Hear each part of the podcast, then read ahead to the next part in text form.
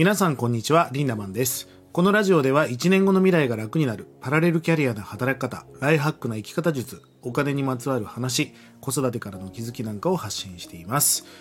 えー今日もお題をいただきました。えーついついゲームにはまってしまい、やるべきタスクが進みません。何かいい秘策はありませんかとのことです。えー今日はですね、小学生の YouTube 依存をやめさせた秘策が秀逸だったよという話を皆さんにしていきたいと思います。あの、以前ですね、面白い記事を見つけたことがありまして、まあ、それを紹介したいんですけども、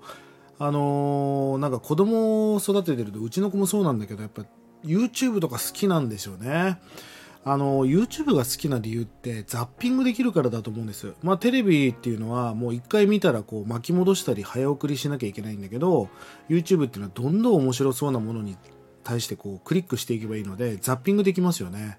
まあこのザッピングが良くないのかなと思うんで、まあ最近はうちはあのテレビを見せるときはディズニー映画とかを必ず一本見せるみたいな、ちょっと集中力を鍛えることをやらせてるんですが、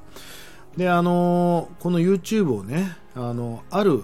えーお母さんが、ある施策で辞めさせたって話が本当に秀逸だったんですよね。で、それは何をしたかっていうとですね、1日2時間 YouTube を見るっていうことを義務付けさせたんですよ。もうとにかく遊ぼうが何しようが、とにかく YouTube を見なさいと。強制的にやらせる。そうすることによって YouTube を見ることが苦痛になったということです。これね、あのーすごくいいなと思いました。で、あのーその、義務化させることによって、なんかその、やらなきゃいけないハフトゥーに変わるわけじゃないですか。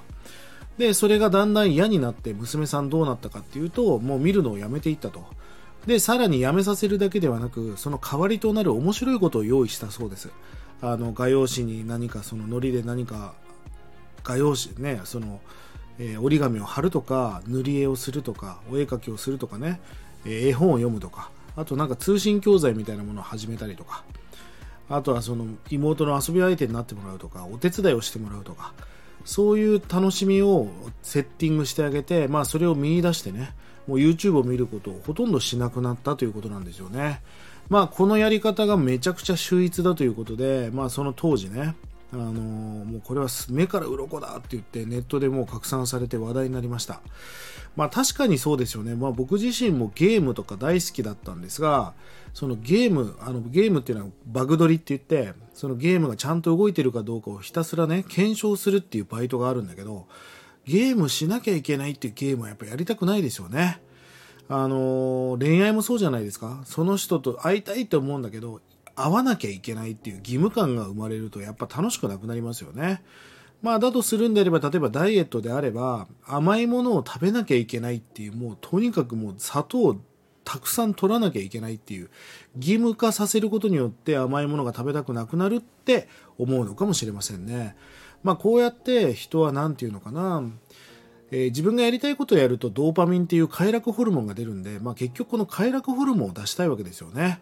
まあそれをこのやり方によって防御させるっていうのは本当に素晴らしいやり方だなと思ったので、ぜひ皆さんに紹介してみたのでやってみてください。えまたね、皆さんから取り上げてほしいテーマやお題なんかがありましたら気軽にコメント、DM をお願いいたします。それでは今日も素敵な一日をリンダマンでした。またねー。